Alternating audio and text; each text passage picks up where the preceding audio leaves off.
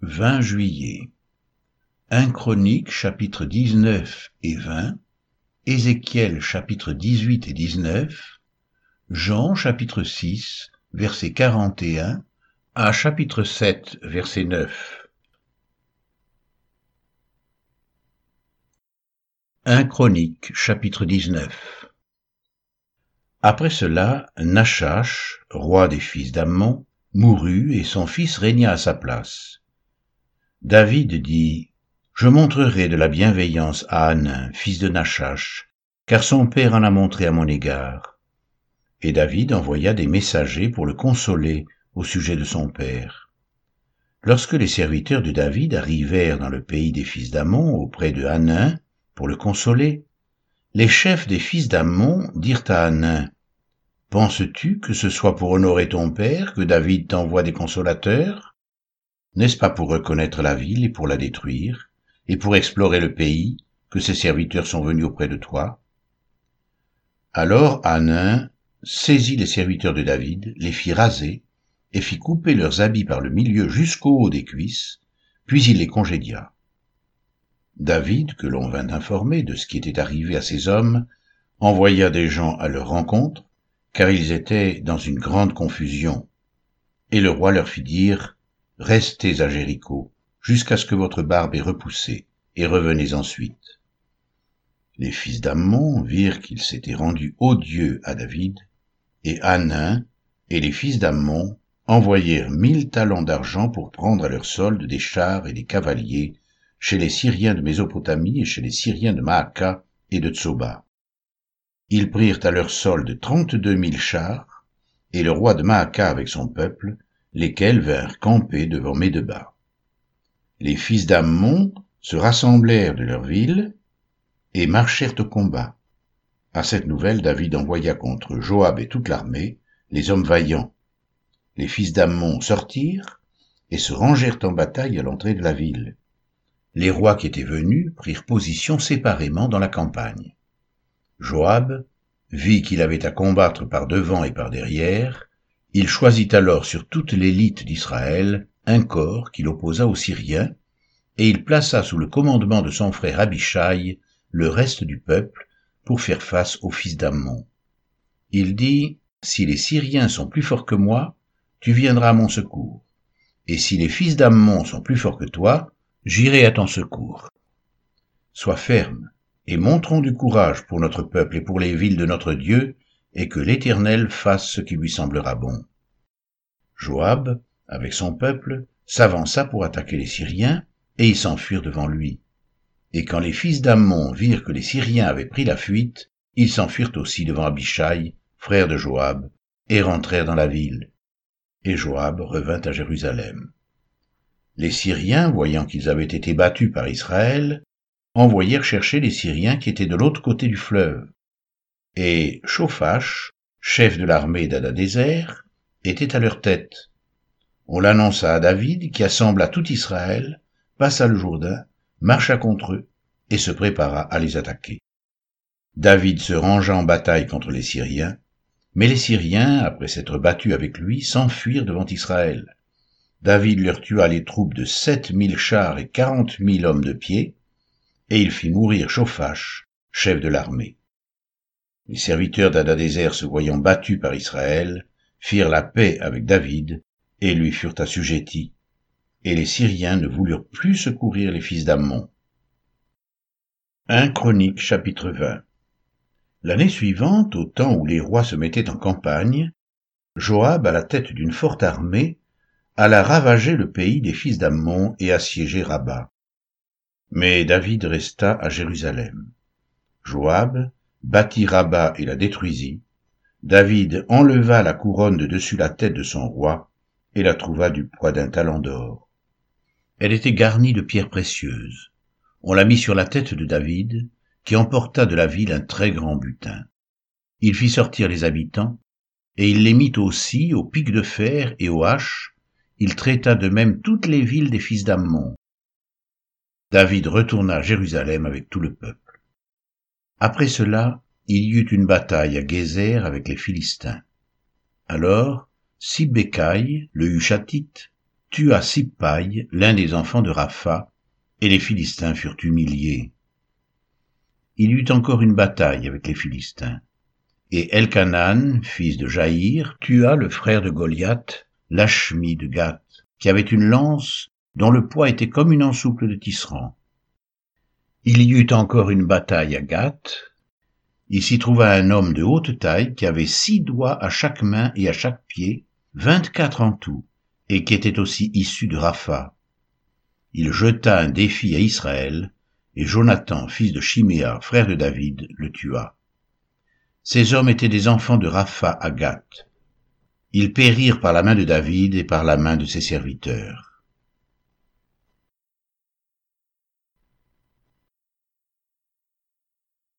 Ézéchiel chapitre 18 La parole de l'Éternel me fut adressée en ces mots. Pourquoi dites-vous ce proverbe dans le pays d'Israël? Les pères ont mangé des raisins verts, et les dents des enfants en ont été agacées. Je suis vivant, dit le Seigneur l'Éternel. Vous n'aurez plus lieu de dire ce proverbe en Israël. Voici, toutes les âmes sont à moi. L'âme du Fils comme l'âme du Père, l'une et l'autre sont à moi. L'âme qui pêche, c'est celle qui mourra. L'homme qui est juste, qui pratique la droiture et la justice, qui ne mange pas sur les montagnes et ne lève pas les yeux vers les idoles de la maison d'Israël, qui ne déshonore pas la femme de son prochain et ne s'approche pas d'une femme pendant son impureté, qui n'opprime personne, qui rend au débiteur son gage, qui ne commet point de rapine, qui donne son pain à celui qui a faim et couvre d'un vêtement celui qui est nu, qui ne prête pas à intérêt et ne tire point d'usure, qui détourne sa main de l'iniquité et juge selon la vérité entre un homme et un autre, qui suit mes lois et observe mes ordonnances en agissant avec fidélité, celui-là est juste, il vivra, dit le Seigneur l'Éternel. S'il a un fils qui soit violent, qui répande le sang, ou qui commette quelque chose de semblable, si ce fils n'imite en rien la conduite de son père, s'il mange sur les montagnes, s'il déshonore la femme de son prochain, s'il opprime le malheureux et l'indigent, s'il commet des rapines, s'il ne rend pas le gage, s'il lève les yeux vers les idoles et fait des abominations, s'il prête à intérêt et tire une usure, ce fils-là vivrait, il ne vivra pas. Il a commis toutes ces abominations, qu'il meure, que son sang retombe sur lui. Mais si un homme a un fils qui voit tous les péchés que commet son père, qui les voit et n'agisse pas de la même manière, si ce fils ne mange pas sur les montagnes et ne lève pas les yeux vers les idoles de la maison d'Israël, s'il ne déshonore pas la femme de son prochain, s'il n'opprime personne, s'il ne prend point de gage, s'il ne commet point de rapine, s'il donne son pain à celui qui a faim et couvre d'un vêtement celui qui est nu, s'il détourne sa main de l'iniquité, s'il n'exige ni intérêt ni usure, s'il observe mes ordonnances et suit mes lois, celui-là ne mourra pas pour l'iniquité de son père, il vivra. C'est son père, qui a été un oppresseur, qui a commis des rapines envers les autres, qui a fait au milieu de son peuple ce qui n'est pas bien, c'est lui qui mourra pour son iniquité. Vous dites, pourquoi le Fils ne porte-t-il pas l'iniquité de son Père? C'est que le Fils a agi selon la droiture et la justice, c'est qu'il a observé et mis en pratique toutes mes lois, il vivra. L'âme qui pêche, c'est celle qui mourra. Le Fils ne portera pas l'iniquité de son Père, et le Père ne portera pas l'iniquité de son Fils. La justice du juste sera sur lui, et la méchanceté du méchant sera sur lui. Si le méchant revient de tous les péchés qu'il a commis, s'il observe toutes mes lois et pratique la droiture et la justice, il vivra il ne mourra pas. Toutes les transgressions qu'il a commises seront oubliées. Il vivra à cause de la justice qu'il a pratiquée. Ce que je désire, est-ce que le méchant meure? dit le Seigneur l'Éternel. N'est-ce pas qu'il change de conduite et qu'il vive? Si le juste se détourne de sa justice et commet l'iniquité, s'il imite toutes les abominations du méchant, vivra-t-il? Toute sa justice sera oubliée parce qu'il s'est livré à l'iniquité et au péché. À cause de cela, il mourra. Vous dites, la voix du Seigneur n'est pas droite. Écoutez donc, maison d'Israël. Est-ce ma voix qui n'est pas droite? Ne sont-ce pas plutôt vos voix qui ne sont pas droites? Si le juste se détourne de sa justice et commet l'iniquité, et meurt pour cela, il meurt à cause de l'iniquité qu'il a commise. Si le méchant revient de sa méchanceté et pratique la droiture et la justice, il fera vivre son âme. S'il ouvre les yeux et se détourne de toutes les transgressions qu'il a commises, il vivra, il ne mourra pas. La maison d'Israël dit, La voix du Seigneur n'est pas droite. Est-ce ma voix qui n'est pas droite, maison d'Israël? Ne sont-ce pas plutôt vos voix qui ne sont pas droites? C'est pourquoi je vous jugerai chacun selon ses voies, maison d'Israël, dit le Seigneur l'Éternel. Revenez et détournez-vous de toutes vos transgressions, afin que l'iniquité ne cause pas votre ruine. Rejetez loin de vous toutes les transgressions par lesquelles vous avez péché, Faites-vous un cœur nouveau et un esprit nouveau. Pourquoi mourriez-vous, maison d'Israël? Car je ne désire pas la mort de celui qui meurt, dit le Seigneur l'Éternel. Convertissez-vous donc et vivez. Ézéchiel chapitre 19 Et toi, prononce une complainte sur les princes d'Israël et dis, Ta mère, qu'était-ce Une lionne. Elle était couchée parmi les lions c'est au milieu des lionceaux qu'elle a élevé ses petits. Elle éleva l'un de ses petits qui devint un jeune lion, et qui apprit à déchirer sa proie. Il dévora des hommes. Les nations entendirent parler de lui, et il fut pris dans leur fosse. Elles mirent une boucle à ses narines, et l'emmenèrent dans le pays d'Égypte. Quand la lionne vit qu'elle attendait en vain, qu'elle était trompée dans son espérance, elle prit un autre de ses petits, et en fit un jeune lion. Il marcha parmi les lions, il devint un jeune lion, et il apprit à déchirer sa proie. Il dévora des hommes. Il força leurs palais, et détruisit leurs villes. Le pays, tout ce qui s'y trouvait, fut ravagé, au bruit de ses rugissements. Contre lui se rangèrent les nations d'alentour, des provinces. Elles tendirent sur lui leurs raies, et il fut pris dans leurs fosses. Elles mirent une boucle à ses narines, le placèrent dans une cage, et l'emmenèrent auprès du roi de Babylone. Puis elles le conduisirent dans une forteresse, afin qu'on n'entende plus sa voix sur les montagnes d'Israël. Ta mère était comme toi, semblable à une vigne plantée près des eaux. Elle était féconde et chargée de branches, à cause de l'abondance des eaux. Elle avait de vigoureux rameaux pour des sceptres de souverains. Par son élévation, elle dominait les branches touffues elle attirait les regards par sa hauteur et par la multitude de ses rameaux. Mais elle a été arrachée avec fureur et jetée par terre. Le vent d'Orient a desséché son fruit. Ses rameaux vigoureux ont été rompus et desséchés. Le feu les a dévorés. Et maintenant, elle est plantée dans le désert, dans une terre sèche et aride.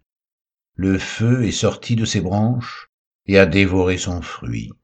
Elle n'a plus de rameaux vigoureux pour un sceptre de souverain. C'est là une complainte, et cela servira de complainte.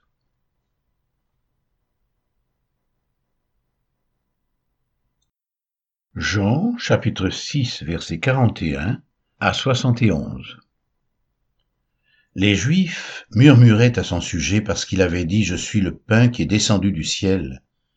Et ils disaient n'est-ce pas là Jésus, le fils de Joseph, celui dont nous connaissons le Père et la Mère? Comment donc dit-il je suis descendu du ciel? Jésus leur répondit, ne murmurez pas entre vous. Nul ne peut venir à moi si le Père qui m'a envoyé ne l'attire. Et je le ressusciterai au dernier jour. Il est écrit dans les prophètes, ils seront tous enseignés de Dieu. Ainsi, quiconque a entendu le Père et a reçu son enseignement vient à moi. C'est que nul n'a vu le Père, sinon celui qui vient de Dieu. Celui-là a vu le Père. En vérité, en vérité, je vous le dis, celui qui croit en moi a la vie éternelle. Je suis le pain de vie. Vos pères ont mangé la manne dans le désert, et ils sont morts. C'est ici le pain qui descend du ciel, afin que celui qui en mange ne meure point. Je suis le pain vivant qui est descendu du ciel. Si quelqu'un mange de ce pain, il vivra éternellement, et le pain que je donnerai, c'est ma chair, que je donnerai pour la vie du monde. Là-dessus, les Juifs discutaient entre eux, disant, Comment peut-il nous donner sa chair à manger? Jésus leur dit, En vérité, en vérité, je vous le dis, si vous ne mangez la chair du Fils de l'homme, et si vous ne buvez son sang, vous n'avez point la vie en vous-même. Celui qui mange ma chair et qui boit mon sang a la vie éternelle, et je le ressusciterai au dernier jour. Car ma chair est vraiment une nourriture, et mon sang est vraiment un breuvage. Celui qui mange ma chair et qui boit mon sang demeure en moi, et je demeure en lui. Comme le Père qui est vivant m'a envoyé, et que je vis par le Père, ainsi celui qui me mange vivra par moi. C'est ici le pain qui est descendu du ciel, il n'en est pas comme de vos pères, qui ont mangé la manne et qui sont morts. Celui qui mange ce pain vivra éternellement. Jésus dit ces choses dans la synagogue enseignant à Capernaum. Plusieurs de ses disciples, après l'avoir entendu, dirent Cette parole est dure, qui peut l'écouter? Jésus, sachant en lui-même que ses disciples murmuraient à ce sujet, leur dit Cela vous scandalise-t-il? Et si vous voyez le Fils de l'homme monter où il était auparavant, c'est l'esprit qui vivifie, la chair ne sert à rien. Les paroles que je vous ai dites sont esprit et vie, mais il en est parmi vous quelques-uns qui ne croient point.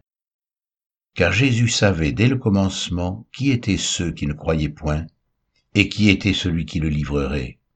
Et il ajouta, C'est pourquoi je vous ai dit que nul ne peut venir à moi si cela ne lui a été donné par le Père. Dès ce moment, plusieurs de ses disciples se retirèrent, et ils n'allèrent plus avec lui. Jésus donc dit aux douze, Et vous, ne voulez-vous pas aussi vous en aller? Simon-Pierre lui répondit, Seigneur, à qui irions-nous Tu as les paroles de la vie éternelle, et nous avons cru, et nous avons connu que tu es le Christ, le Saint de Dieu. Jésus leur répondit, N'est-ce pas moi qui vous ai choisi, vous les douze? Et l'un de vous est un démon. Il parlait de Judas Iscario, fils de Simon, car c'était lui qui devait le livrer, lui, l'un des douze. Jean chapitre 7 versets 1 à 9 Après cela Jésus parcourait la Galilée, car il ne voulait pas séjourner en Judée parce que les Juifs cherchaient à le faire mourir. Or, la fête des Juifs, la fête des tabernacles, était proche. Et ses frères lui dirent, Pars d'ici et va en Judée, afin que tes disciples voient aussi les œuvres que tu fais. Personne n'agit en secret lorsqu'il désire paraître. Si tu fais ces choses, montre-toi toi-même au monde. Car ses frères non plus ne croyaient pas en lui. Jésus leur dit, Mon temps n'est pas encore venu mais votre temps est toujours prêt. Le monde ne peut vous haïr. Moi il me hait, parce que je rends de lui le témoignage que ses œuvres sont mauvaises. Montez, vous, à cette fête. Pour moi, je n'y monte pas encore, parce que mon temps n'est pas encore accompli. Après leur avoir dit cela, il resta en Galilée.